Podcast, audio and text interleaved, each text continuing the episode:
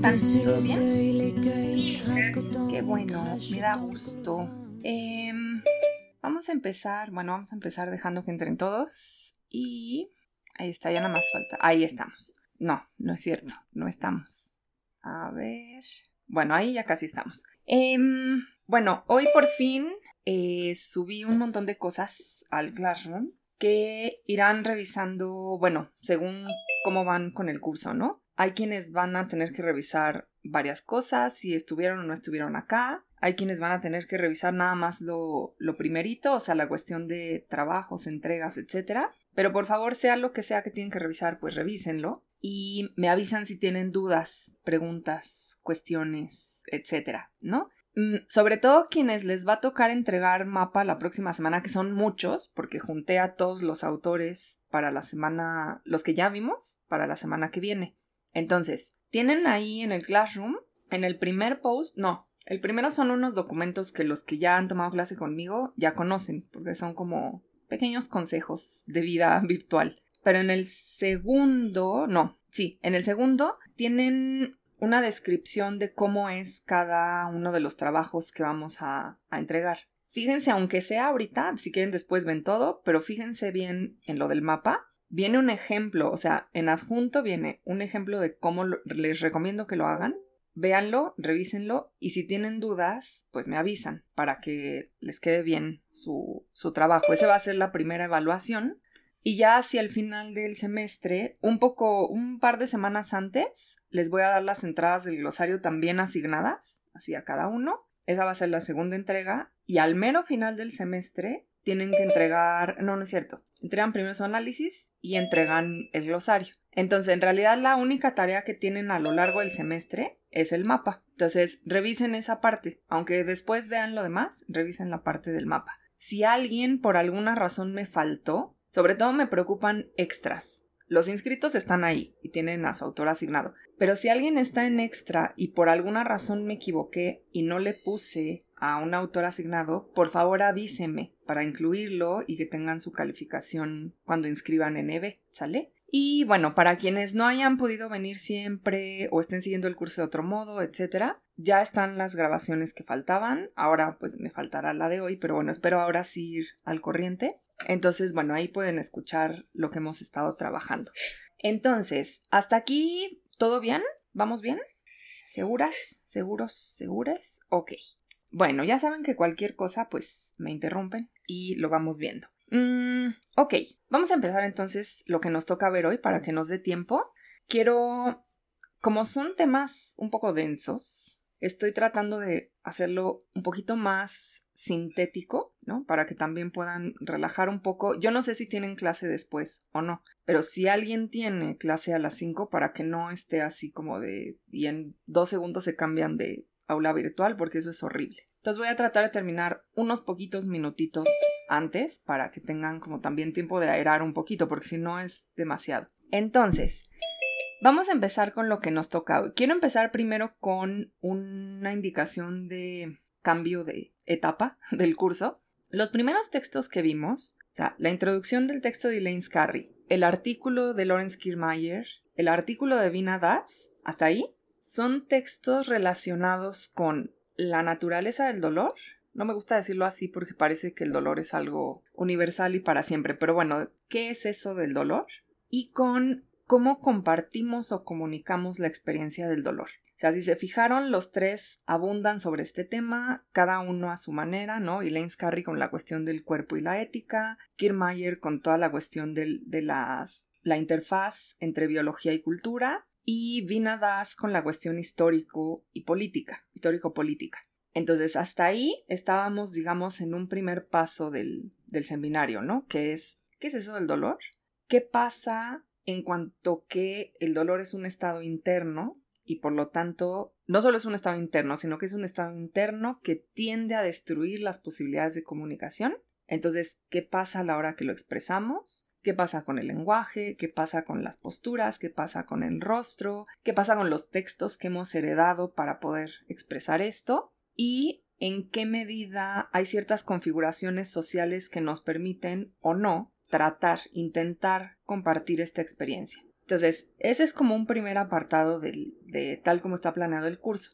Con Hannah Arendt hicimos un puente para pasar a un segundo apartado en el que ya vamos a estar hoy, muy claramente de aquí hasta Ileana Diegues, ¿no? Estamos en ese segundo apartado. Y ese segundo apartado evidentemente parte de lo primero, pero ahora tiene que ver, y se los había yo dicho la, la clase antepasada, con el dolor que no solo sentimos porque es parte de la experiencia del cuerpo humano.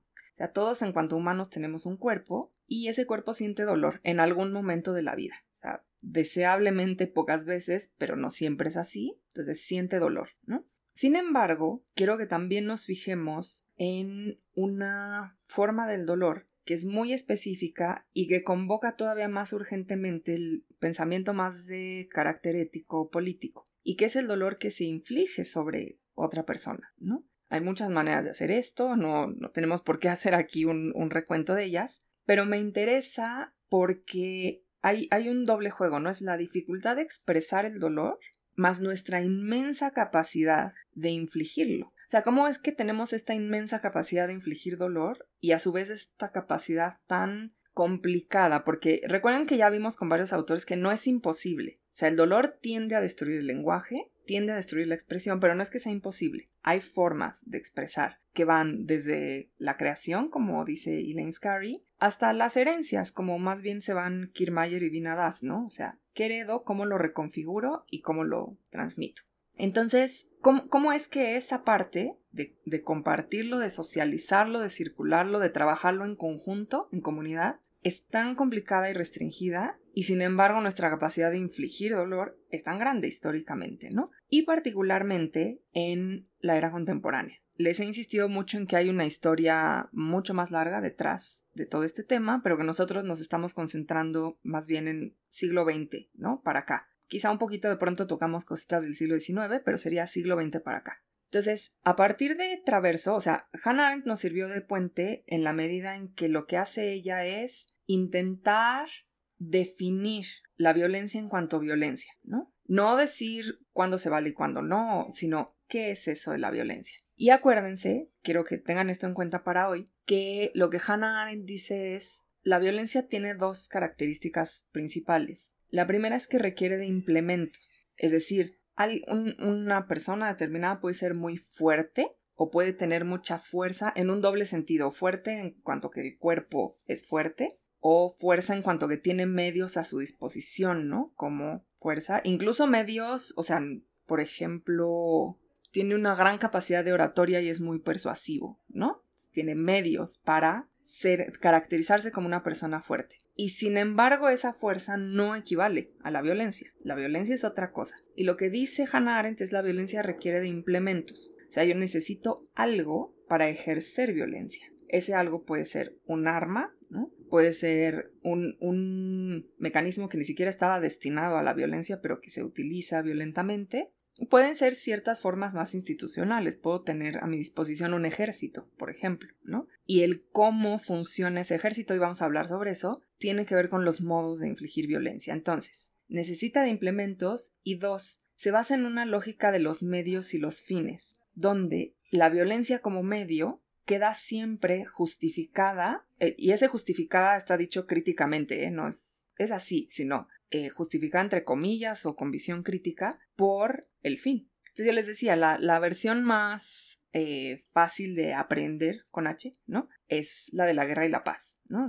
¿Por qué se pelean las guerras? Para llegar a la paz. Entonces, aparentemente, la violencia de la guerra queda justificada por el fin, que es llegar a la paz. Y así como hay esa, esa lógica que es un poco más general y difícil, digo difícil, fácil de, de captar, hay un montón de lógicas más pequeñas.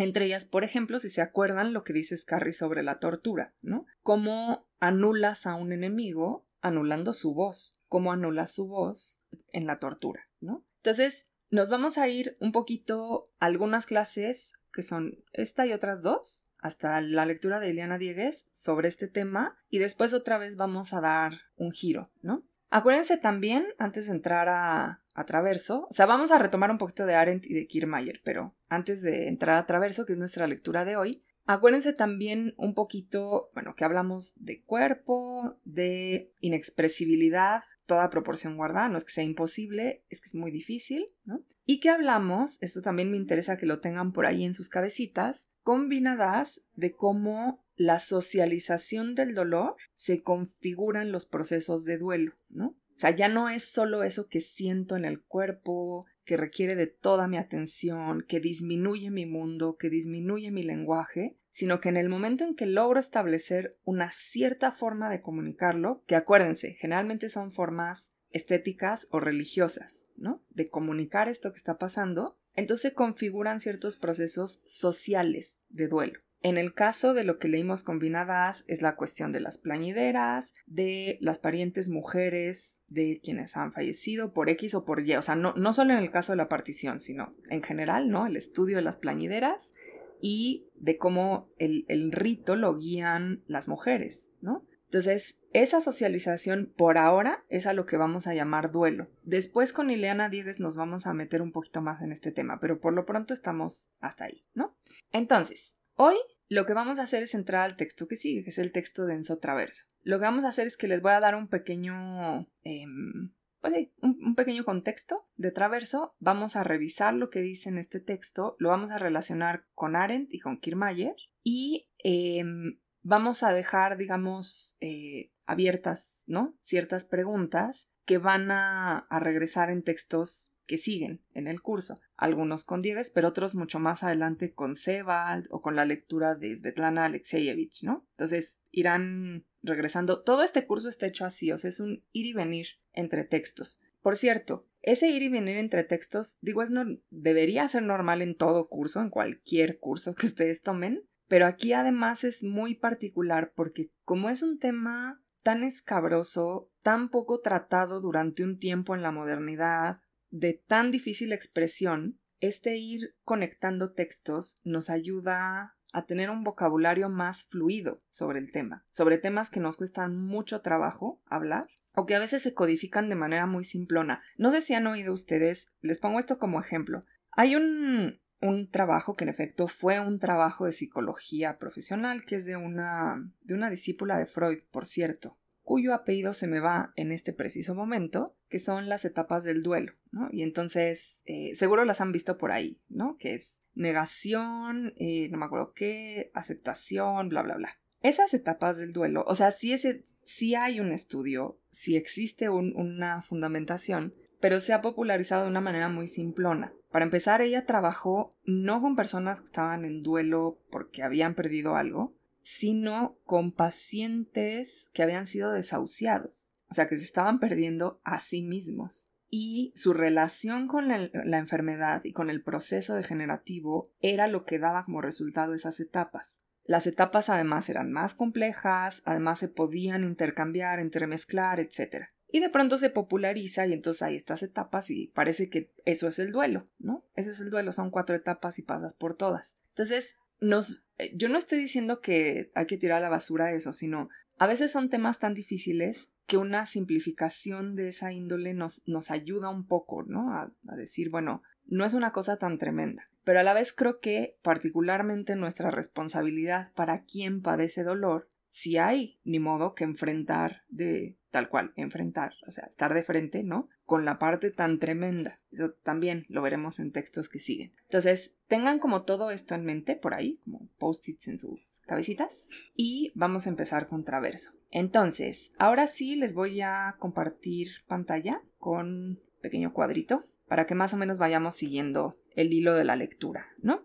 Acuérdense, nada más se los digo para que en sus en sus entregas no se vayan a equivocar. Acuérdense que lo que yo les muestro aquí son, pues es una especie de pizarrón, literalmente, o sea, es lo que yo haría si tuviera un pizarrón en el salón de clases. Entonces no piensen que esto es un mapa conceptual, porque no lo es. El mapa conceptual es más de seguir el argumento del autor, no de hablar un poco sobre lo que dice y de otras cosas, ¿no? Entonces aguas con eso. No, no me vayan a copiar la forma en que hago estos especie de pizarrones. Entonces, si vamos bien hasta aquí, vamos a entrar a Enzo Traverso. Mm, Enzo Traverso es un historiador. Si se fijan, están leyendo una variedad de autoras y autores muy, o sea, de todos los colores y sabores, ¿no? Em, empezamos por una filósofa, que es Elaine Scarry. Luego seguimos por un psiquiatra social, que es eh. Después leímos a una socióloga que es Vinadas, que además hace mucha antropología también. Eh, después leímos a Hannah Arendt, que es otra filósofa muy distinta a Eileen Scarry, y ahora estamos leyendo un historiador. Y conforme vayamos avanzando, eh, van a ver como, por ejemplo, Katia Olalde y Liana Diegues son de historia del arte, eh, Alexeyevich y Sebald son literatos, Sebald además es crítico literario, o sea, fue literato, pero también crítico literario, en fin, vamos a leer un estudioso de las religiones, hay un montón ¿no? de perspectivas. De nuevo, la dificultad del tema lo amerita, ¿no? Amerita todas estas, eh, todas estas visiones en conjunto. Entonces, Traverso es un historiador. Es un historiador que le interesa particularmente la Europa contemporánea.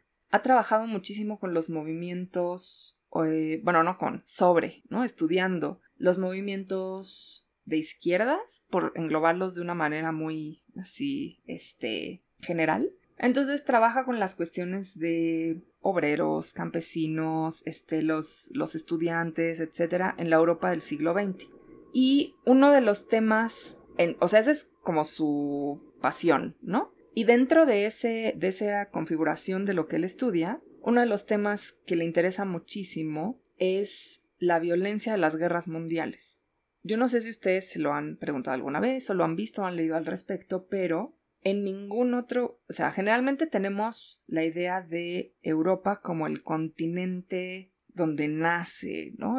los, orígenes del pensamiento moderno están en Europa. Entonces nos vamos siempre hasta Grecia, ¿no? nos vamos a Grecia, empezamos ahí y contamos una historia. Y entonces generalmente en esa historia hay una especie de florecimiento que llega hasta la época helenística. Luego hay una rara especie de época oscura, que siempre nos la cuentan así, que es la Edad Media, que no fue tan oscura, ¿no? Y después viene el Renacimiento, que retoma toda la era clásica, llega la modernidad, pensamiento científico, llegamos al siglo XX, ¿no? Positivismo, que es un poco la exageración del pensamiento científico, llegamos al siglo XX. Pero, em, si ustedes lo piensan, esta historia es muy contradictoria con el hecho fehaciente de que en ningún otro territorio en el planeta se han librado guerras tan violentas y tan sangrientas como las dos guerras mundiales que tuvieron lugar en Europa. Y que son mundiales porque en efecto involucran de distintas maneras a otros territorios del mundo y cuyo centro neurálgico, sin embargo, siguió siendo Europa. Entonces, a Traverso este tema también le interesa muchísimo.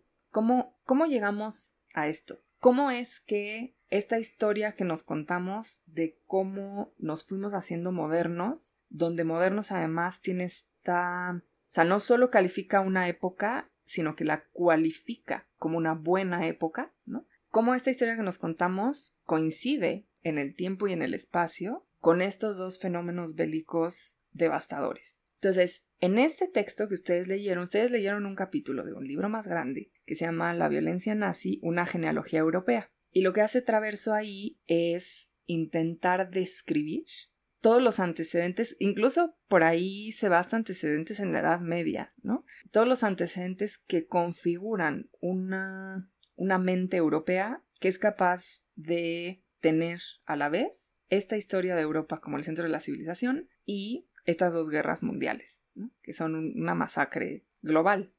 El, libro, les voy a contar nada más para que lo tengan un poquito en, contexto. Está dividido en varios capítulos. Ustedes lo tienen todo. Si no me equivoco, ese libro sí está completo. O sea, nosotros leímos solo una partecita, pero está completo. Entonces, lo que hace es dividirlo en una serie de acciones, ¿no? O sea, ¿qué acciones pueden llevar a este grado de violencia? Entonces, un primer capítulo es a la Foucault, ¿no? Vigilar, castigar y matar, ¿no? O sea, cómo, cómo pasas de uno a otro. El segundo capítulo es Conquistar, que tiene que ver con el colonialismo. El capítulo que ustedes leyeron es Destruir, la guerra total, que tiene que ver principalmente con la Primera Guerra, ¿no? Y cómo es el claro antecedente de lo que va a ocurrir en la Segunda. El cuarto es Clasificar y reprimir, que ya tiene que ver con los regímenes totalitarios en cuanto están establecidos. Y el último es Exterminar, y ahí es donde trata ya más directamente la cuestión de la violencia nazi, que es el título del libro. Entonces, nosotros aquí leímos el tercer capítulo, que es el de destruir la guerra total, que me interesa particularmente porque lo que Traverso hace es desentrañar un poquito cómo la capacidad... Bueno, vamos a regresarnos un pasito. ¿Se acuerdan que con Scarry habíamos visto que La guerra es una de las formas primordiales de provocar dolor porque su configuración misma consiste en hacer daño al enemigo. Eso es lo que es una guerra. Hay un enemigo que tiene su enemigo y entonces de lo que se trata es de producir el mayor daño posible sobre el cuerpo del otro. Cuerpo literalmente y cuerpo también metafóricamente.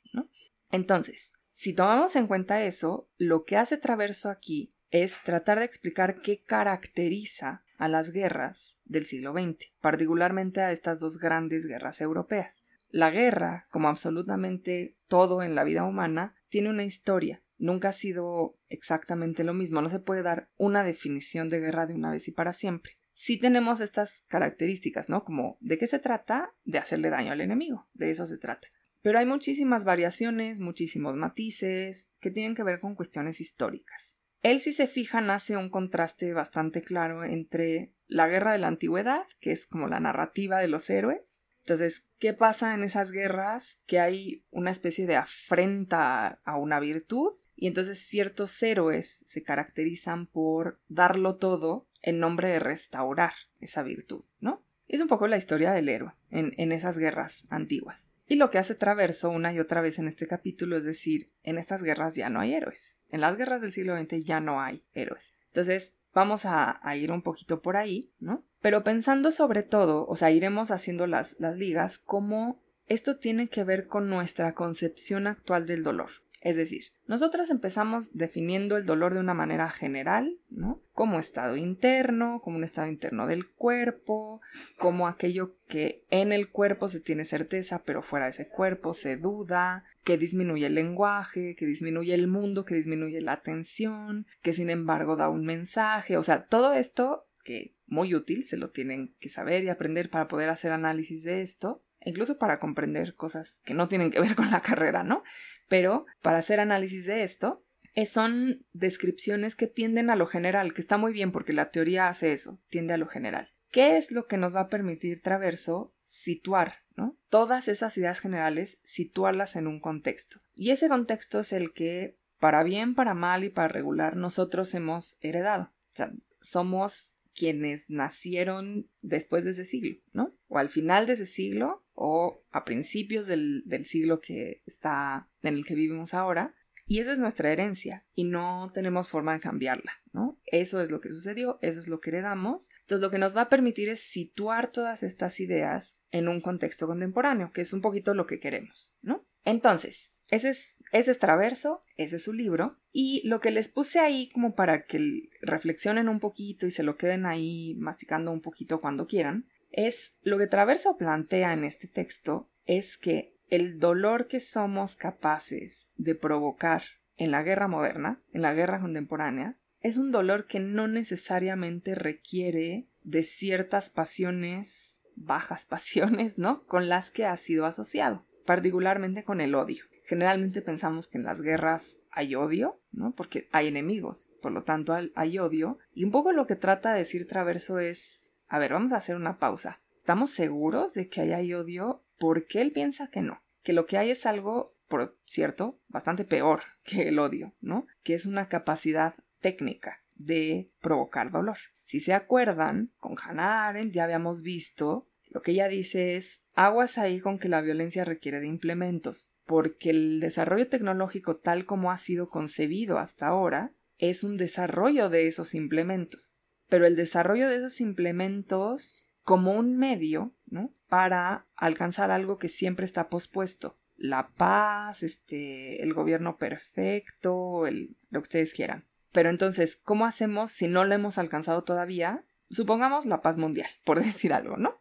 Entonces, queremos alcanzar la paz mundial. Pero con los implementos que hemos utilizado hasta ahora no se ha podido. ¿Qué hacemos? Ah, pues desarrollar más esos implementos, ¿no? Los desarrollamos más, porque además es científico, es tecnológico, pero no lo alcanzamos. Entonces, ¿qué hacemos? Los volvemos a desarrollar más, ¿no? Y vas creando una serie de lógicas como la que ella describe, que no, no nos tocó tanto a nosotros, que es la de la Guerra Fría y estas políticas de, de deterrence, que era si yo, Unión Soviética, produzco más armas nucleares, detengo a Estados Unidos de usarlas porque entonces yo podría destruir el mundo. Pero entonces, ¿qué hace Estados Unidos? Se arma más para decir, no, entonces no las uses tú, porque yo tengo más, yo soy quien podría destruir el mundo, y así sucesivamente, ¿no? Y se hace una lógica completamente fuera de lo que uno podría concebir, pero que funcionó durante décadas, ¿no? Yo les decía, quizá nuestra época, más que esa lógica de la guerra nuclear, tendría la lógica de los drones, donde es una fórmula matemática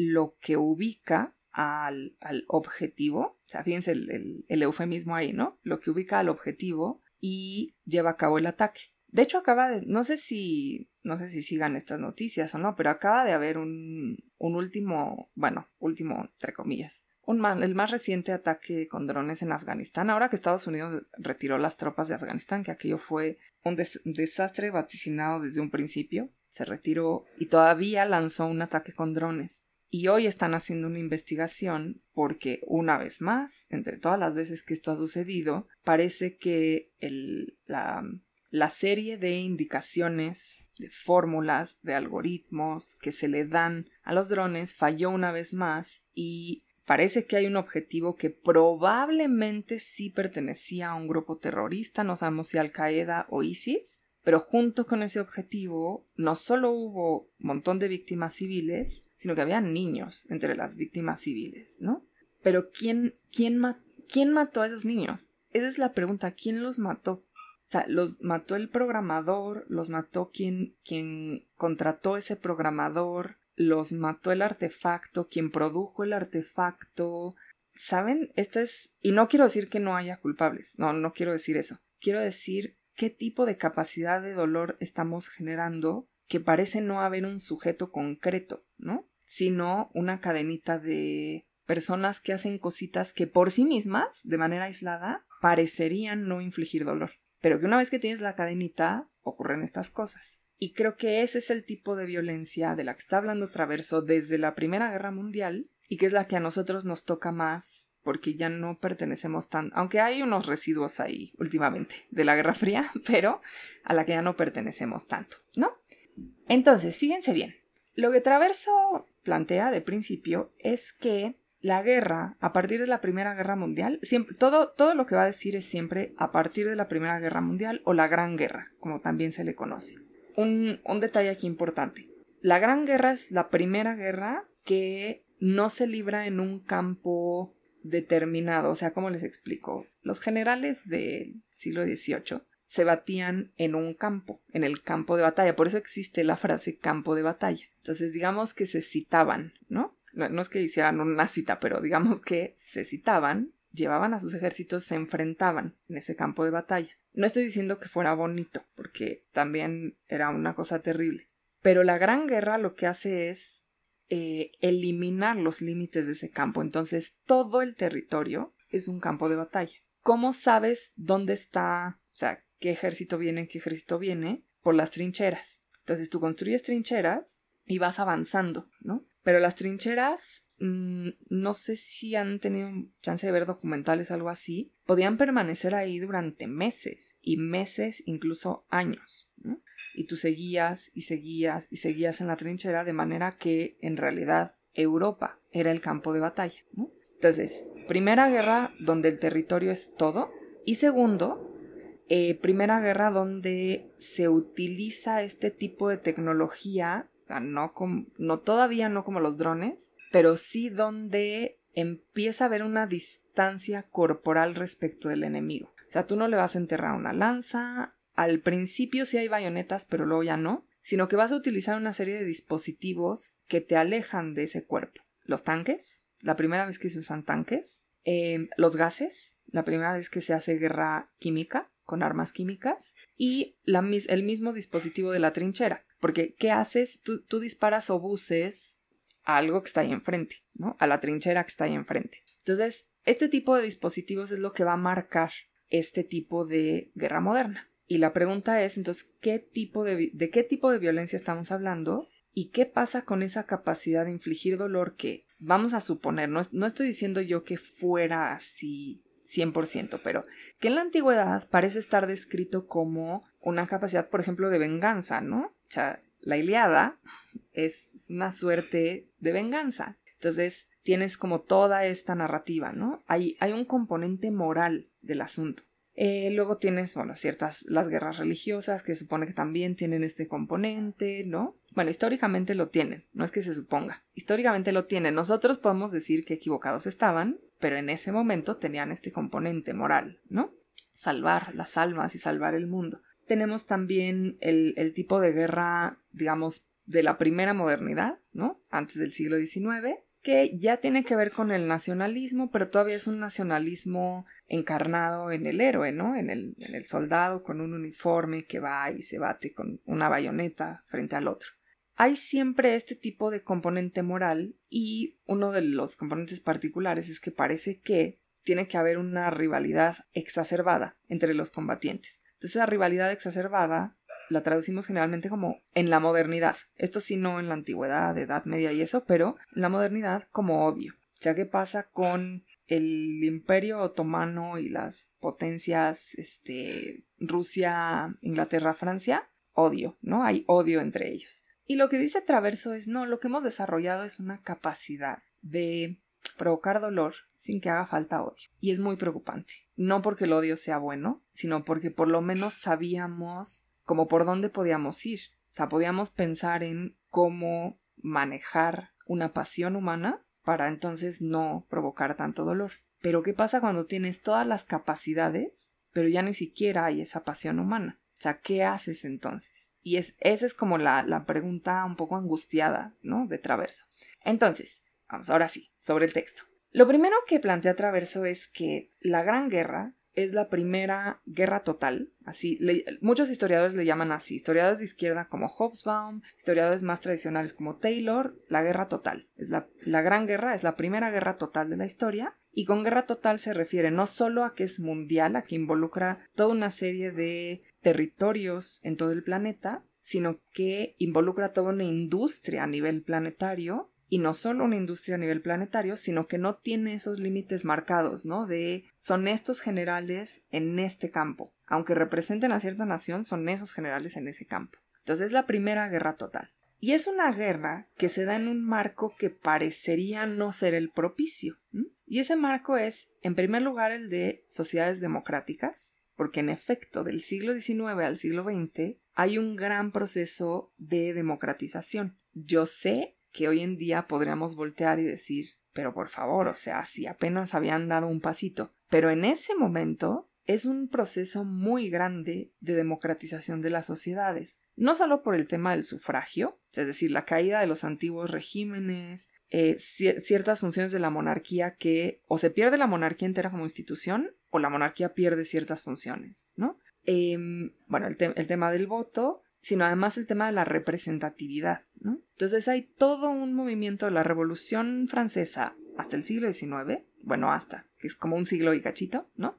En el que hay un, una enorme redistribución del poder. Entonces, estamos hablando de sociedades democráticas y de sociedades de masas. ¿Qué quiere decir esto? Que no es una sociedad donde ciertos estamentos muy jerarquizados y muy claros tienen ciertas funciones, sino que tú tienes una enorme población que se funde, digamos, de alguna manera en la idea de que pertenece a un Estado. Generalmente es un Estado nacional, no lo piensen todavía como lo que ustedes ven hoy como Estados nacionales. Por ejemplo, el Imperio Austrohúngaro, ¿no? No está constituido como un Estado nacional tal como lo pensamos ahora, pero sí hay un proceso de burocratización, de ciudadanización muy interesante, ¿no? De hecho, si ustedes leen a...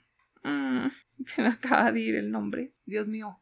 Bueno, ahorita me voy a acordar. Este escritor austriaco magnífico que escribe precisamente sobre la caída del imperio otomano en la Primera Guerra Mundial. Ahorita me voy a acordar. Es conocidísimo, yo no sé cómo se me fue ahora. Bueno, em, ustedes pueden ver cómo lo que él admira del imperio austrohúngaro es precisamente este proceso de ciudadanización, ¿no? Un lugar donde convivían montón de culturas distintas, un montón de tradiciones, un montón de lenguas, pero que estaban fundidas de alguna manera en esta idea de que todos eran ciudadanos del imperio austrohúngaro, ¿no?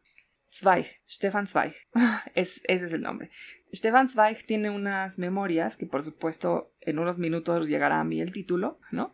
y sus memorias son realmente una loa a este proceso que él vivió. Y bueno, claro, después viene eh, la Gran Guerra, luego se aproxima, la, o sea, la sigue. El, este imperio se deshace, quedan, bueno, todos los países, ¿no? Austria, Hungría, todo lo, que es como la, la, Europa del Este hacia el sur, arriba de Turquía. Y eh, después se aproxima la Segunda Guerra Mundial. Zweig, por cierto, huye a Brasil y bueno, se, suicida en Brasil, ¿no? Ya eh, piensa que realmente lo que ha hecho Europa ya no tiene vuelta atrás y no tiene sentido el mundo. Pero es, este texto de sus memorias es, es fascinante, ¿no? Entonces, tenemos todos estos procesos, ¿no? Son sociedades democráticas, son sociedades de masas, y dentro de eso tenemos lo que Traverso llama un etos nacionalista, que es el principio de esta idea de que más allá incluso de tu lengua, ¿eh? en principio, más allá de tu lengua, más allá de tus tradiciones, tú perteneces a una comunidad toda que se caracteriza por lo nacional. Ahorita vamos a ver cuáles, bueno, eso tiene muchísimos problemas, ustedes lo saben, creo, pero vamos a ver cuáles son los problemas que señala Traverso. Muchas gracias, Francisco. Digo, Leticia, perdón, leí Leticia Francisco. Muchas gracias, Leticia. En efecto, el texto de, de Zweig se llama El mundo de ayer y es una memoria y es un texto fascinante porque no solo tiene esta cualidad de, bueno, esa es una fascinación personal, las memorias de la infancia, ¿no? Que es esta construcción de cómo reconstruyes algo que recuerdas desde tu edad adulta y has formado desde tu edad adulta, pero tratando de mantener la experiencia infantil, ¿no? Y después, bueno, vienen un montón más de memorias de cuando ya es adulto que tienen que ver con el imperio, ¿no? Entonces está como la familia, el imperio, los procesos de masificación de la ciudadanía, etc. Y bueno, la cuestión de la cultura, que ustedes saben, el imperio austrohúngaro es, o sea, es Liszt y el teatro y, ¿no? Todas estas cosas que... Eh, em, sí, claro, Viena, Viena como capital cultural, Budapest como capital cultural, etc. Entonces, gracias, Leticia, por ese dato. Ok, entonces, ¿qué pasa en estas sociedades que tienen ya este etos nacionalista? No, quizá no desarrollado como después se desarrolló, pero ya hay desarrollado. Son sociedades democráticas, son sociedades de masas. Lo que dice Traverso es, estas sociedades empiezan a concebir la guerra bajo el mismo parámetro en que conciben la producción económica en general. Y la producción económica en ese momento desde fines del 19 y principios del 20 está caracterizada por dos formas de producción muy estudiadas por muchísimos sociólogos, economistas, antropólogos, etc., que son el Fordismo y el Taylorismo. ¿Alguien ha oído hablar vagamente de Fordismo, Taylorismo, algo parecido? ¿No? En, letras modernas no vemos economía. Em, Catalina. Creo, creo el Fordismo es esta cosa en la que los obreros ya no conocen toda la producción del producto que se va a vender, solo una parte, porque es, es en masa y es este, por pedacitos. Creo, ¿sí? Sí, a ver, mm, ese es el taylorismo, pero vas bien. sí, el, el Fordismo básicamente es la línea de producción. O sea, no es un taller. A ver, piensen ustedes, no, no sé si han estado alguna vez, pero, por ejemplo, un taller de cerámica. En un taller de cerámica tú tienes una unidad de producción. O sea, tú tienes que hacer el barro y tener como, ¿no? Humectarlo adecuadamente, tienes tus tornos, tienes tu horno, tienes tus pinturas, etc. Y aunque puedes tener varios trabajadores, es una unidad en cuanto que está todo supervisado en completo, o sea, desde la arcilla hasta la pieza ya horneada y pintada, ¿no? Y es una unidad de producción. Puedes tener como tu, tu maestro alfarero, ¿no? que es el que supervisa a los aprendices, generalmente tienden a funcionar como los gremios, ¿no? De la Edad Media. Entonces tienes a tus aprendices que los, los pones a hacer una tarea, ¿no? y los vas rolando, ¿no? Dices, ah, pues ya, eh, ya haces bien la arcilla, ya trabajas bien con la arcilla, entonces ahora pásate al torno. Entonces ya más o menos sabes hacer esto en el torno, pásate al horno. Regrésate al torno a aprender otra cosa, otra vez al horno. Ahora pinta, ahora los, los pigmentos, ¿no? Entonces vas haciendo eso y es una unidad. Cuando viene la era de la producción de automóviles, una de las grandes innovaciones es Ford. O sea, sí viene de Ford, de los coches, Ford, ¿no? Y del dueño, que es Henry Ford. Y Henry Ford implementa un sistema de producción donde en lugar de que sea esta unidad, como el taller, lo que tienes es una banda continua, así se le llama, la banda continua de producción. No sé si han visto tiempos modernos de Charles Chaplin. Tiene unas grandes escenas sobre la banda continua de producción, ¿no? Que es donde tú tienes una filita de obreros y esa filita de obreros va realizando pasos sucesivos del ensamblaje de los automóviles, bueno, en el caso de Ford, de los automóviles. Entonces, ¿qué pasa con ese obrero que tiene una función específica dentro de un proceso mucho más grande que no está concebido como el foco de supervisión de un orfebre, ¿no? De un maestro alfarero, sino que está concebido como un proceso de suma de partes a partir de ciertas actividades de cuerpos humanos y de máquinas, ¿no? Entonces tú vas sumando partes y es una banda continua. Eso es lo que caracteriza al Fordismo. Junto con el Fordismo, el Taylorismo desarrolla exactamente esto que acaba de decir Catalina, que es tú no necesitas que el señor que voy a decir una barbaridad porque yo no conozco en detalle la producción de coches, ¿no? Pero que el señor que pone las bisagras de la puerta del coche, ¿no? sepa nada acerca de los vidrios. No te hace falta para ese proceso. Entonces nunca lo vas a pasar allá, nunca le vas a enseñar nada de eso. Él lo que tiene que hacer es poner la bisagra una y otra y otra y otra vez. Y esa es su función. Entonces, fíjense bien, lo, bueno, y eh, por supuesto hay un montón de cosas terribles, ¿no? Por ejemplo, Taylor decía que no necesitabas un obrero educado, porque, y esto lo dice Taylor, ¿eh? Lo voy a decir como lo decía él, para hacer esta actividad repetitiva una y otra y otra vez, necesitabas, o sea, te, te, bastaba con un orangután, así lo decía. Entonces, ¿para qué le iban a dar educación a los obreros si su vida entera iba a ser poner un tornillo una y otra y otra vez, ¿no? Entonces había un enorme desprecio, evidentemente, ¿no? Por la figura del obrero, su fuerza de trabajo y su capacidad de reflexionar sobre esa fuerza de trabajo.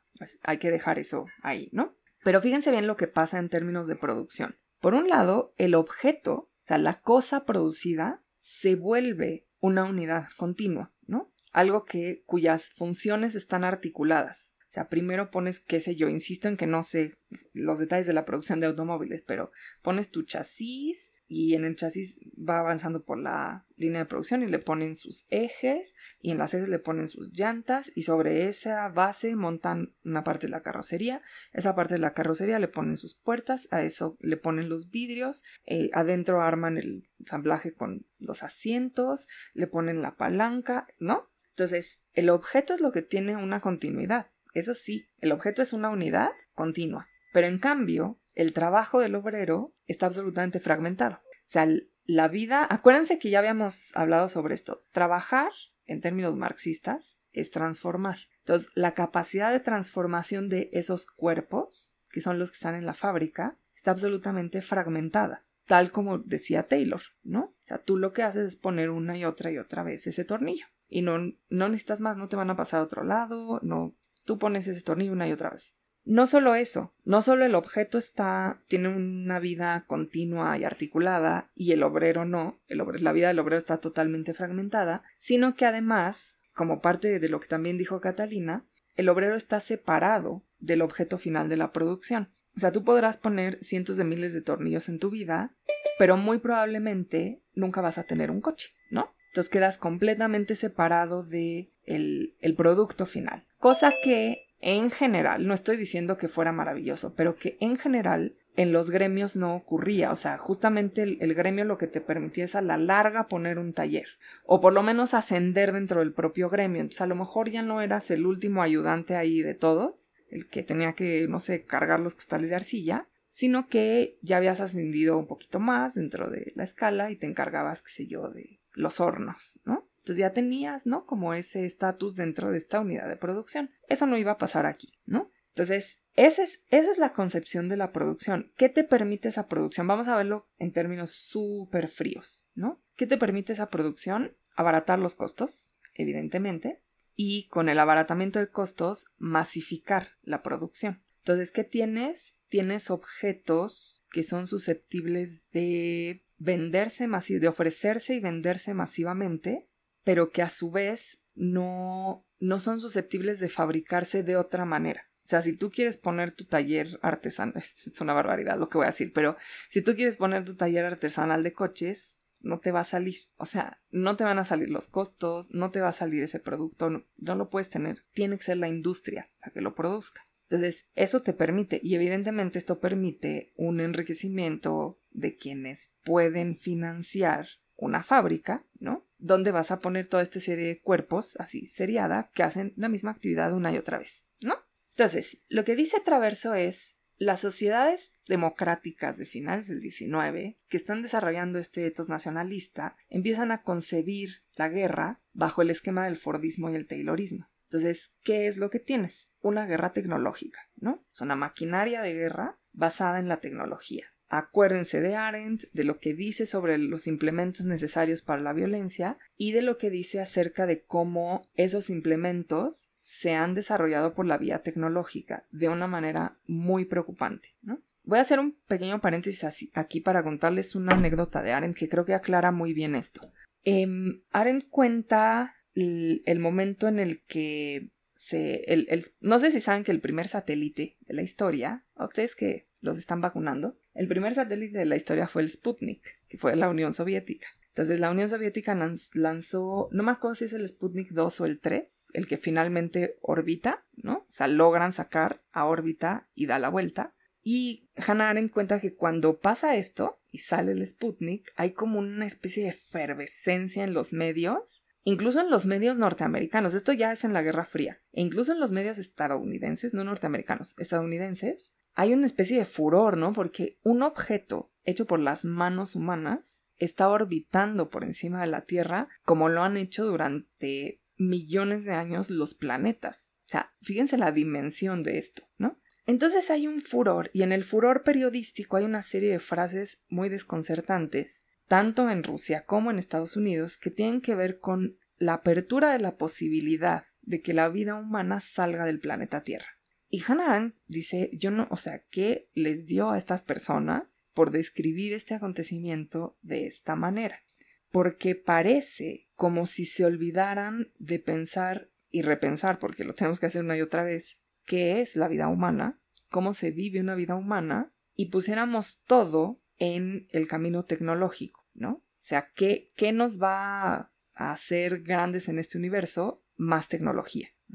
Y lo que dice Hannah Arendt es, es que gracioso porque el, único planeta que sepamos que alberga vida específicamente humana es el planeta Tierra. Y dice ella, esa vida nos ha sido dada como un don. O sea, no hay porque sí, porque ocurrió, ¿no? Si quieren ustedes de casualidad, pero ocurrió. Y estamos aquí y requerimos de un montón de cosas que simple y sencillamente son así. El oxígeno del aire, la gravedad, la capacidad de sembrar, de, bueno, de que las cosas crezcan, ¿no? Es así y están aquí y podemos vivir humanamente aquí. ¿Qué nos tendríamos que preguntar? ¿Cómo vivir más humanamente? ¿No? Como, acuérdense lo que les conté la otra vez, acción, ¿no? Cómo vernos los unos a los otros, escucharnos, actuar concertadamente, en la esperanza de que pues todos seamos vistos y escuchados, ¿no? Y por lo tanto nuestra vida tenga un sentido en este planeta. Y lo que dice Hannah Arendt en el momento en que dicen fuera de este planeta, lo que yo me pregunto es, ¿eso es vida humana o ya es otra cosa? No estoy diciendo está perfectamente bien o está perfectamente mal, solo me pregunto, ¿sigue siendo humana? Y a Hannah le desconcierta mucho porque lo que trata de su, su angustia tremenda es cada vez más somos usuarios de una tecnología que sabemos usar, pero no sabemos cómo se hace y que nos hace cambiar nuestros gestos, nuestras actitudes, nuestras ¿no? formas de andar por el mundo pero que no podemos alcanzar a transformar para transformar esas gestos, actitudes, etcétera, que sería lo más humano. Yo creo que es muy claro con las redes sociales. Las redes sociales nos han convertido, bueno, no solo en un campo de batalla, ¿no? Sino además en estos usuarios que no pueden acceder a la transformación de la plataforma misma. Entonces somos usuarios de una tecnología que cambia nuestros gestos, nuestros gustos, nuestras posiciones, etcétera, pero desde la tecnología misma, por el medio mismo, el medio por el medio pero no para repensar ciertas cosas, ¿no? Entonces creo que ahí Aren tenía una terrible premonición acerca de lo que traía la tecnología, entendida de esa manera. No la tecnología, porque les dije la otra vez, un libro es tecnología, ¿no? Un paraguas es tecnología. Y también una tablet, ¿no? pero hacia dónde va esa tecnología y qué tanta incidencia tenemos en ella, ahí ya son preguntas más complicadas. Entonces, acuérdense de los implementos de la violencia y cómo Arendt dice, tal como va la investigación científica abocada al mejoramiento de los implementos de la violencia, tenemos un gran, gran tema de preocupación. Y entonces Traverso dice, sí, como no, hay un tema, porque Traverso es un gran lector de Arendt, dice, sí, como no, hay un gran tema de preocupación. Ese gran tema de preocupación está desde la Primera Guerra Mundial, cuando estas sociedades dicen, nuestra guerra ahora es tecnológica, no es heroica, no es religiosa, es tecnológica. Entonces, ¿qué quiere decir que sea tecnológica, que tiene el formato del Fordismo y el Taylorismo y que pertenece a un gran sistema de separación de, los, de las personas de los medios materiales? Entonces dice Traverso, hay como tres niveles en que se puede ver esto.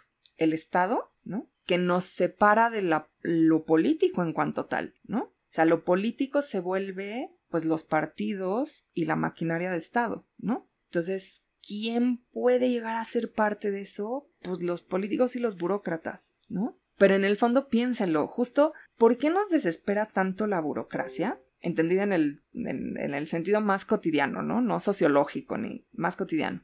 Porque el poder que tienen es muy limitado, ¿no? O sea, por ejemplo, tienen el poder de darte o no un sello. Ese es el poder.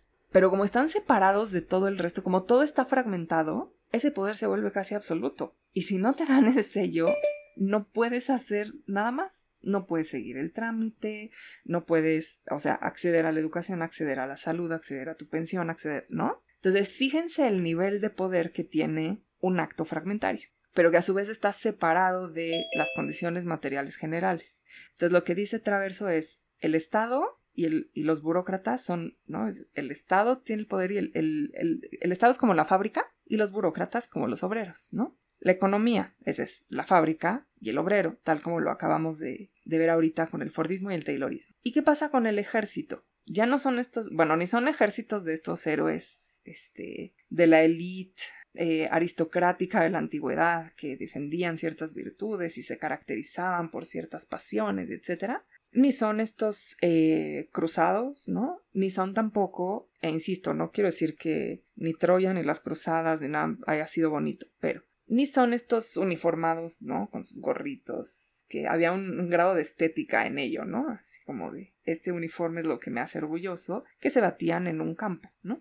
Sino que ahora lo que tenemos es una gran producción de implementos, o sea, de maquinaria bélica, con una serie de sujetos que van a perder cada vez más su cualidad de sujetos, que lo que hacen es perdón por la repetición aquí la palabra, no se me ocurre ahorita otra. Implementar esa tecnología. Es que no quería repetir implemento, implementar, pero lo que hacen es implementar esa tecnología. Y a esto vamos a regresar, regresar con Sebald. Acuérdense muy bien, hay una parte de una de las conferencias de Sebald donde él dice, hubo un momento en que se pidió, o sea, algunos intelectuales, ¿no? Pidieron que se detuviera el uso de, bombas incendiarias para combatir el nacionalsocialismo al final de la Segunda Guerra Mundial sobre las ciudades alemanas. Kurt Vonnegut, por ejemplo, eh, Slaughterhouse 5, Matadero 5, es una novela sobre el bombardeo de Dresden, ¿no? Y, esas bombas eran, es una forma de bombardeo tan perversa que incluso intelectuales de los mismos aliados dijeron no podemos estar haciendo esto. Pero una de las respuestas que se les dio es las bombas ya están producidas. Si no las usamos, va a haber todo, todo ese esfuerzo va a haber sido un desperdicio. Por lo tanto, se tienen que usar, ¿no? Entonces, fíjense lo que están diciendo ahí. Están diciendo, no importa quién haga lo que haga como un acto humano, importa que se use esa tecnología. Voy a hacer una pausa porque Mahonri está levantando la mano. Dime. Sí, de, hecho, este uso de la tecnología eh, y como dices, su implementación me recuerda un poco lo que pasa aquí en México, bueno, el ejército. Mis papás fueron militares, entonces el ejército mexicano no, no es para combate, digamos. Bueno, sí tiene, tiene los recursos, pero no tanto como otros países. Como por ejemplo el, desfile duró como cuatro horas y el desfile de Norcorea, de Rusia dura 20 minutos porque solamente pasan las bombas nucleares y ya, esto, con esto nos defendemos. Entonces, eh, y pues sí, ¿no? Es, es, un desgaste de recursos. También recordé lo de un premio Nobel de Química que ayudó a construir en la Primera Guerra Mundial eh, las bombas este, que se utilizaron en, en, las trincheras. Entonces, es cómo puedes utilizar la tecnología para hacer un bien, porque este ganó un premio Nobel, ¿no? Ganó un premio por sus avances tecnológicos que este científico, este químico utilizó, pero también a la vez ayudó, pues sí, a su nación, pero también perjudicó a, a otras personas en el camino, ¿no? Esto que, que está diciendo Maonri, gracias, es, es bien interesante porque tú, tú lo, eh, tu ejemplo es, es mejor que como yo lo expliqué.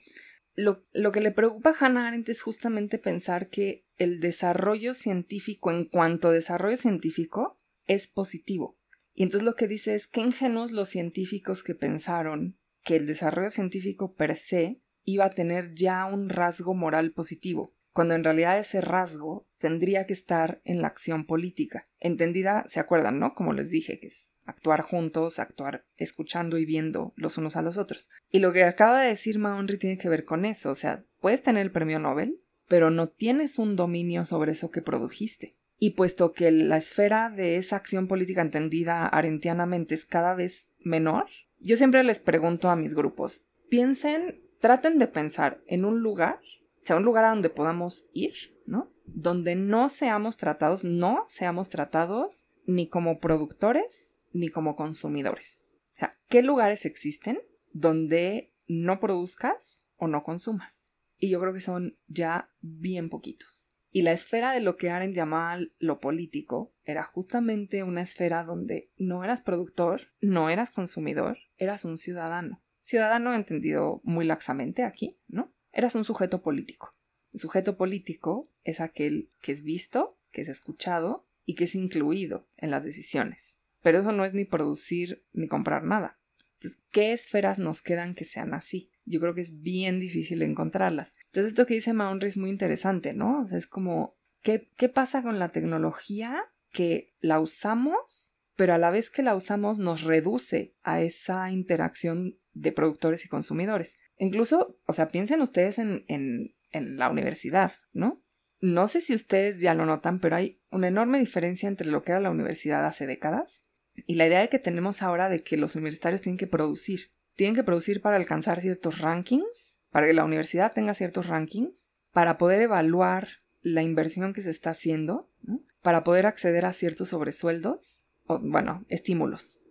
No le voy a llamar sobresueldos, a ciertos estímulos, ¿no? Y tienes que producir para mantener ciertas posibilidades, o sea, tú no vas a poder aplicar a, no sé, la beca de intercambio si no tienes ciertos créditos, ciertos exámenes, cierto puntaje, ¿no? Entonces hay una constante producción y evaluación de calidad, ¿no? Producción, evaluación de calidad, producción, evaluación de calidad. No quiero decir que esto no deba ser así, que todos hagamos lo que se nos dé la gana, y pues que viva, ¿no? Sí, no importa. No, o sea, en, efecto, en cuanto a universidad, debemos tener criterios de rigor. Pero es interesante cómo esos criterios cada vez más son también económicos, ¿no? En este sentido, no solo económicos del dinero, sino económicos de la producción, la producción fragmentada, ¿no? Entonces, lo que dice... Gracias, Maonri. Entonces, lo que dice Traverso es pues los soldados lo que hacían era eso, o sea, los, tú al soldado le dabas, mira, esta, esta, es la metralleta, esto es lo que tienes que usar, y el soldado usaba la metralleta.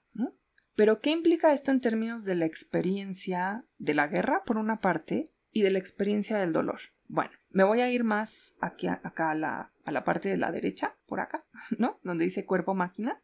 En primer lugar, la concepción del cuerpo, ¿se acuerdan que habíamos estado viendo que hace falta un cuerpo, que el cuerpo tiene experiencia, que el cuerpo tiene fronteras, tiene un interior, un exterior? Aquí el cuerpo se concibe como un cuerpo máquina, es decir, un cuerpo que es una extensión, ¿no? O sea, fíjense, no es la metralleta es la extensión del soldado, es el soldado es la extensión de la metralleta, ¿no? Y lo que dice Traverso es, bueno, aquí hay dos cosas. Primero, evidentemente, y perdón, lo voy a decir al revés de cómo está en el, en el cuadro, hay una narrativa que ya no es heroica, ¿no? El soldado ya no es, sé yo, Héctor, ¿no? Que sale al campo de batalla, no es Patroclo, ya no es, ¿no? Ninguno, ya no es Aquiles. El soldado es el soldado desconocido. Y de hecho la, la, Gran Guerra es la primera guerra que genera este tipo de monumentos. Y hay una profusión, ¿eh? Una profusión de monumentos al soldado desconocido. ¿A quién glorificas cuando glorificas al soldado desconocido? En realidad glorificas a aquel que perdió toda su cualidad de sujeto para volverse una extensión de esa maquinaria, ¿no? O sea, ¿quién, quién, quién disparó más obuses y, y, más rondas de metralleta y más gas mostaza sobre la otra trinchera? Ese es el que va a ganar. Pero los que hicieron eso fueron... ¿Han visto... ¿Conocen los grabados de Otto Dix? Lo, lo cita Traverso. Les voy a... Para no hacer todo el cambio de pantalla ahorita en este instante, les voy a dejar uno en el Classroom. Pero Otto Dix es grabadista, ¿no? Bueno, y pintor, grabadista y pintor alemán de la época de la Gran Guerra. Sería un poco prusiano luego alemán. Y su pintura es muy reveladora acerca de esto, ¿no? O sea, el soldado no es más que un apéndice de la trinchera. La trinchera básicamente es una colección de, de masacres, ¿no? Entonces lo que dice Traverso es, el soldado es el soldado desconocido. ¿A quién glorificas? Aquel que se convirtió por completo en la extensión de esta maquinaria. Y el enemigo es un enemigo desconocido, es un enemigo invisible. Tú no lo ves, eh, haces unas generalizaciones, o sea, son estas generalizaciones nacionalistas, ¿no? Sí. Este, los franceses son unos traidores, ¿no? O los alemanes son unos primitivos. No sé si se acuerdan de esta parte que Traverso narra. Esto se puede buscar en redes. La propaganda contra la Alemania guillermina, que es la que pelea la Gran Guerra, eh, tiene que ver con el, el, barbarismo, el miedo al bárbaro, ¿no? Entonces, em, Alemania produce una serie de carteles en los que advierte que Alemania, digo Alemania, perdón, Francia e Inglaterra están trayendo soldados de sus colonias para pelear. Y esos soldados de sus colonias son pues primitivos, ¿no? Ese, ese es el término que utilizan. Y puesto que son primitivos, ¿no? Son justo parte de esta maquinaria salvaje, ¿no? No son como los alemanes, que ellos van a pelear como una especie como de caballerosamente, no sé qué están pensando, sino son unos primitivos, ¿no? Y entonces se utiliza este tipo de discurso, y pueden ustedes buscar estos carteles en, internet, andan por ahí, hay muchísimas muestras, ¿no? Donde el cuerpo está reducido a una, a una máquina, ¿no? Es una máquina de matar, porque es una extensión de esas máquinas. Entonces, ese enemigo invisible es eso, es ese bárbaro que no es más que la extensión de la máquina. Entonces, fíjense cómo esto provoca una experiencia, no estoy diciendo nunca, de ninguna manera, que producir dolor sea algo que podamos eh, hacer una loa de una cierta manera. Pero la producción de dolor en una guerra era directa, era cuerpo a cuerpo. Y ahora tenemos una producción de dolor donde hay una distancia entre los cuerpos. Desde eso, o sea, desde las trincheras, hasta la guerra de Irak, que fue con estos, ustedes no les tocó, pero la imagen era como de un videojuego, o sea, tú tenías como un blanco así, eran en colores verdes, o sea, negro, verde sobre negro. Y entonces veías como la, ciudadcita abajo y veías como caían las bombas y se veían puntitos verdes así luminosos, ¿no? Pero no estás viendo una persona, estás viendo una suerte de mapa aéreo con, donde va soltando puntitos verdes, como un videojuego, literalmente.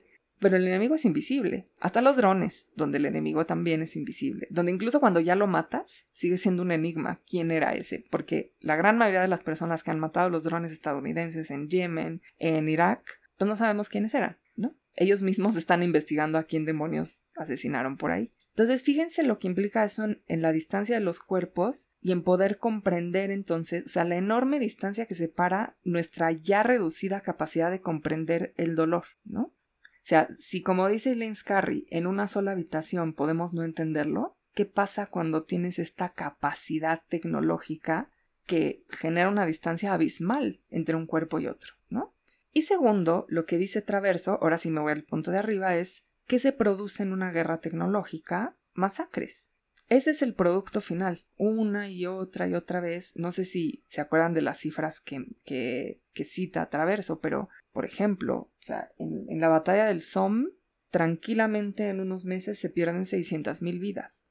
Porque sí, porque había la capacidad para hacerlo, ¿no? Entonces, en primer lugar, fíjense cómo la concepción del cuerpo es histórica y cambia, y cómo la capacidad tecnológica cambia esa relación con el cuerpo. Y por lo tanto el dolor también empieza a mutar en algo que se puede producir muy fácilmente, en unas dimensiones nunca antes vistas y a la vez con una suerte de asepsia tremenda porque no estás en relación con el otro cuerpo, ¿no? Lo cual creo yo, como decía Hannah Arendt, es muy preocupante. Ahora, además de esta idea del cuerpo máquina, tenemos una revolución del espacio-tiempo, ¿no? El espacio, bueno, número uno, acuérdense, ¿no? Es la guerra total, entonces toda Europa es el campo de batalla. Pero número dos, el contraste entre lo que sucede en ese espacio es brutal, ¿no? Entonces Traverso cuenta cómo tú podías estar en la mañana en la trinchera en medio de los cadáveres, donde por cierto cita también, y esto volveremos en la cuestión del olor, ¿no?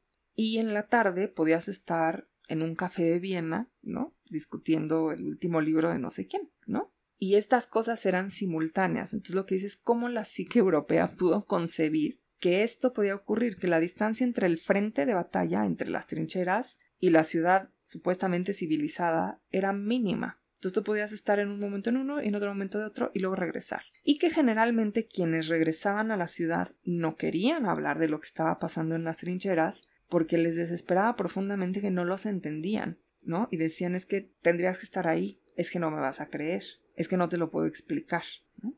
Que es un lenguaje muy propio del dolor, ¿no? Y de la incapacidad de traducirlo en un duelo compartido. no te lo puedo decir. Es tan inenarrable que no te lo puedo decir. Entonces, esa distancia entre el frente, así como la distancia entre los cuerpos se agranda enormemente, la distancia entre el frente de batalla y la ciudad se acorta enormemente. Y por lo tanto tenemos lo que Traverso llama una temporalidad plural, o sea, el tiempo de la ciudad tranquilamente conviviendo con el tiempo de la masacre.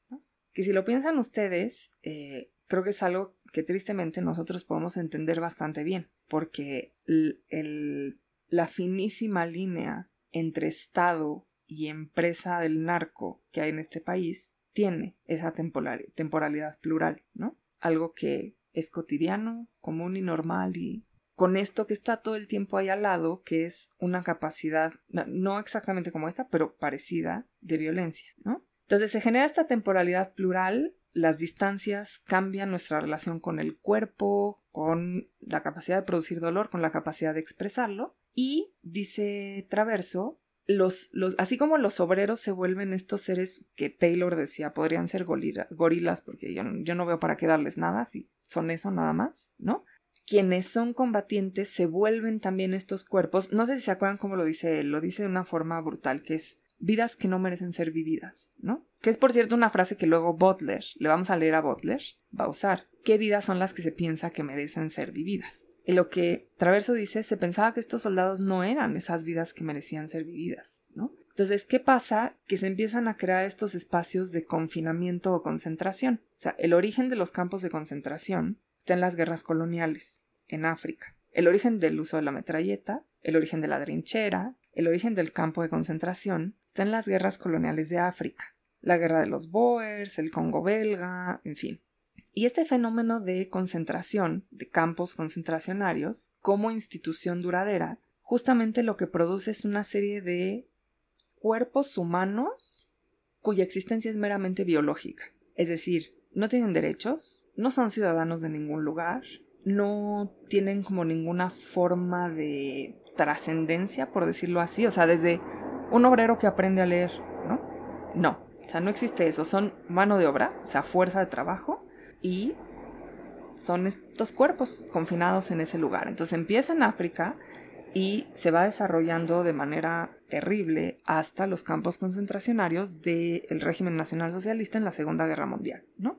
Entonces, fíjense cómo hay una transformación brutal, ¿no? De lo que quiere decir un cuerpo, de lo que quiere decir la expresión de ese cuerpo, de lo que quiere decir mirarlo, de lo que quiere decir acercarse o no, y de lo que quiere decir la identidad de ese cuerpo. Porque ese etos nacionalista del que está hablando Traverso, si se acuerdan, es un etos que tiene que ver con ciertas formas de aplicación de la fuerza, de la violencia, de la capacidad de destrucción, de la virilidad, ¿no? Se lo dice Traverso por ahí, la virilidad, como lo que distingue a la nación. Entonces, ¿qué te hace pertenecer a esa, a esa gran masa cuya diversidad se funde en esa esencia? Ese tipo de actitud, ¿no? Yo, perdón, o sea, a, mí, a mí me, me, gusta ver el soccer, ¿eh? De vez en cuando, no estoy diciendo, pero el fútbol soccer tiene mucho este tipo de, de, actitudes, ¿no? O sea, ¿qué te hace parte de la porra más? Este tipo de actitudes, ¿no? Este tipo de actitud así viril, de...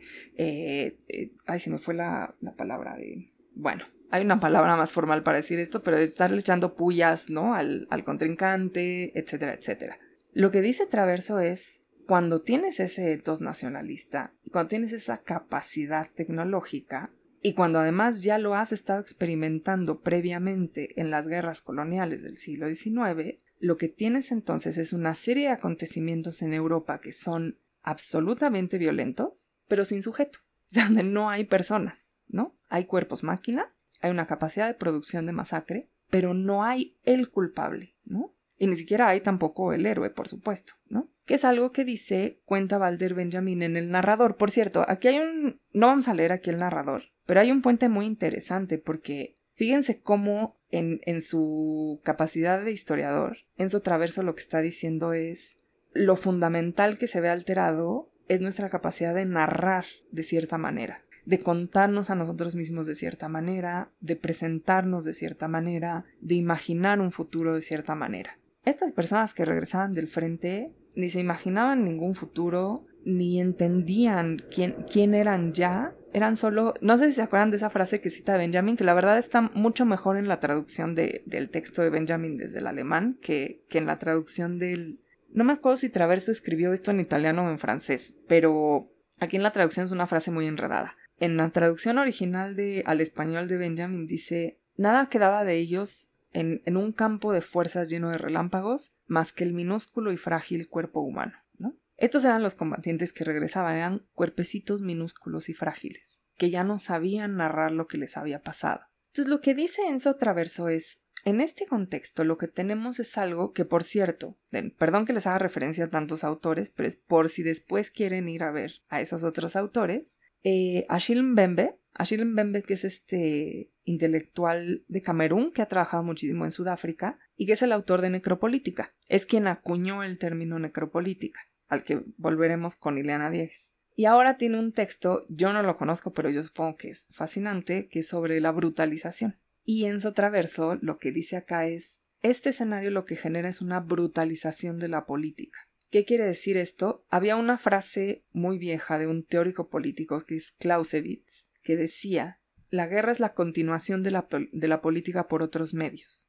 Esa es la frase famosa de Clausewitz. Lo que dicen muchos historiadores, incluido Traverso, y muchos estudiosos del fenómeno de la violencia en Europa durante el siglo XX es, en el siglo XX esto se invirtió, y lo que podíamos decir es, la política es la continuación de la guerra por otros medios. ¿Por qué? Porque la política, lejos de volverse ese espacio común, que era, por lo menos en definición, ¿no? Tiene muchos asegúnes, pero por lo menos en definición, en la época clásica era un espacio común, eso es lo político, un espacio común. O sea, si yo, si tuviéramos en nuestras vidas un salón de clases, ¿no? Así, en, forma, o sea, espacial, no virtual, sino espacial, y decidiéramos, por ejemplo, mmm, cómo nos sentamos, en qué orden hablamos, eh, qué temas tocamos, con quiénes y cuándo. Esa es una dimensión política del aula, ¿no? La estructura física del espacio, visualmente para vernos los unos a los otros, para escucharnos de cierta manera, ¿no?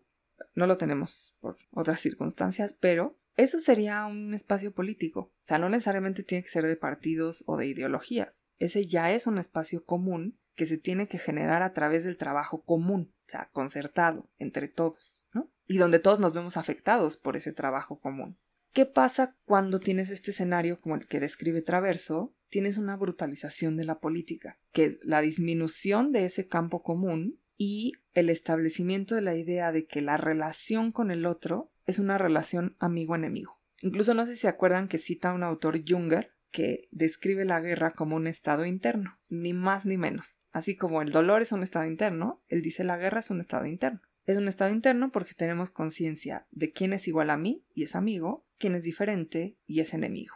Y lo que dice Traverso es, fíjense cómo en ese escenario se introyecta de tal manera la guerra y la capacidad de matar sin, sujeto, o sea, como extensión de la máquina, hasta tal punto que cualquier interacción se vuelve una interacción amigo-enemigo. Entonces, en efecto, las cosas estaban, o sea, la mesa estaba puesta para que ocurriera el nivel de masacre que ocurrió, que ya había ocurrido con los armenios en la Gran Guerra, y que iba a ocurrir con las poblaciones roma, sinti, judía, homosexual y testigos de Jehová en la Segunda Guerra Mundial. Y lo que quiere decir eso en términos de dolor, o sea, de cómo comprendemos el dolor físico y la enorme distancia que nos separa de comprenderlo, y segundo, la enorme incapacidad de compartirlo en duelo tal como lo describe Vinadas.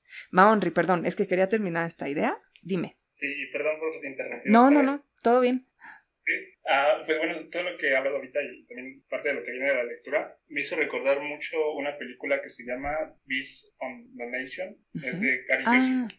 es de Netflix. Y no me acuerdo si al final de la película, al principio, el niño Abra dice que si te contara todo lo que viví, tal vez no me creerías, y, pero eso me ha cambiado. Entonces, esa, esa película, pues, pues sí refleja mucho de lo que ahorita he estado hablando sobre todos los temas que, que, ha, que ha, ido analizando. Y, y, pues sí, es como el, también la tecnología, porque el niño al utilizar, le dan herramientas ¿no? para la guerra, eh, de una manera él tiene el poder ahora contra los enemigos o las personas que le causaron el daño. Y también esto de cómo no se sabe quién es el enemigo, porque pues el niño está peleando una guerra que ni siquiera sabe quién es contra quién. Entonces, está muy buena esa película y, pues es, es, es, lo que me recordó mucho lo que estamos hablando hoy. Es un muy buen ejemplo, ¿eh? Si, si tienen... Hay que tenerla a disposición porque es una película muy brutal. Pero en efecto, es la cuestión de los niños soldados en África. Y en efecto, tiene que ver con quién es esa persona. Es, es una persona, quién es esa persona.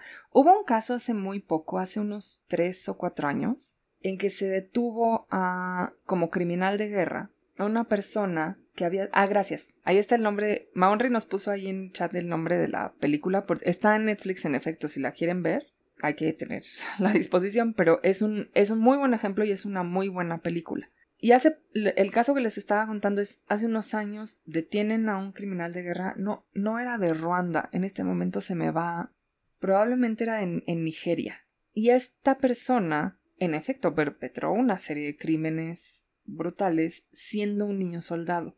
Y la gran pregunta del jurado era, a quién estamos juzgando? ¿Estamos juzgando a esta persona adulta que recuerda sus crímenes y que es responsable de esas acciones? ¿O estamos juzgando a un niño cuyo cuerpo fue utilizado a la manera de estos obreros de la guerra? ¿No? Y era una pregunta ética, moral, de decir, ¿qué hacemos con esta persona? O sea, ¿la tratamos tal como fue tratado de niño, como nada más que un cuerpo que puede matar? ¿O la tratamos como un adulto responsable? Perdón. ¿O ¿qué hacemos con esta persona? ¿No? Entonces, fíjense el, a, lo que voy. Fíjense cómo nuestra capacidad de producir dolor parece alejarse de los componentes morales del dolor. ¿Se acuerdan de Kiermaier, no? A eso quiero ir. Kiermaier dice, bueno, tenemos una postura, tenemos una expresión del rostro, tenemos una capacidad de narración y lo que nos da eso es una relación moral con el dolor. E insisto, moral aquí no es bueno o malo. Moral es atravesada por una serie de disposiciones en la relación con los otros, ¿no? Si las mujeres van a dirigir el funeral o no, eh, si el silencio es una forma de llevar el duelo, si, ¿no? Si, si portar el rostro de tu hijo, como lo hicieron las madres argentinas o como lo hacen ahora los padres de Ayotzinapa, es una forma de portar el duelo, en fin, ¿no? Hay como toda una serie de posibilidades para socializar este dolor, verlo, intentar entenderlo pese a todas las dificultades.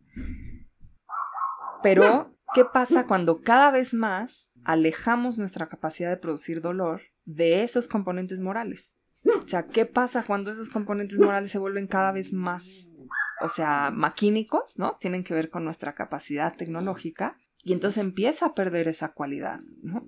¿Con a qué nos estamos enfrentando? ¿Qué clase de capacidades estamos creando? ¿Cómo son ahora estos cuerpos? ¿Cuál es nuestra relación con esos cuerpos? ¿Cuál es nuestra relación con sus expresiones? ¿Cuál es nuestra relación con su capacidad de o, su incapacidad de narrar? Y hay una serie de preguntas muy fuertes donde yo creo de verdad que las pocas respuestas que podemos tener vienen de las reflexiones sobre el dolor y de la literatura. ¿no? Que es el área donde podemos decir, mi, perrito está haciendo un montón de ruidos porque oyó un ruido. Entonces, si lo oyen, está aquí. Em, ¿qué, clase de relación establecemos ahora, no? Entonces, bueno, quiero regresar nada más a Kiermaier a una cosita y ahí ya lo dejamos. Eh, si pueden, no les estoy diciendo que la vean porque igual hay quien no está en disposición de verla, pero si pueden, vean esa película. Es un gran ejemplo el que puso Maonri. Entonces, nada más para regresar todo este análisis de traverso a Kiermaier.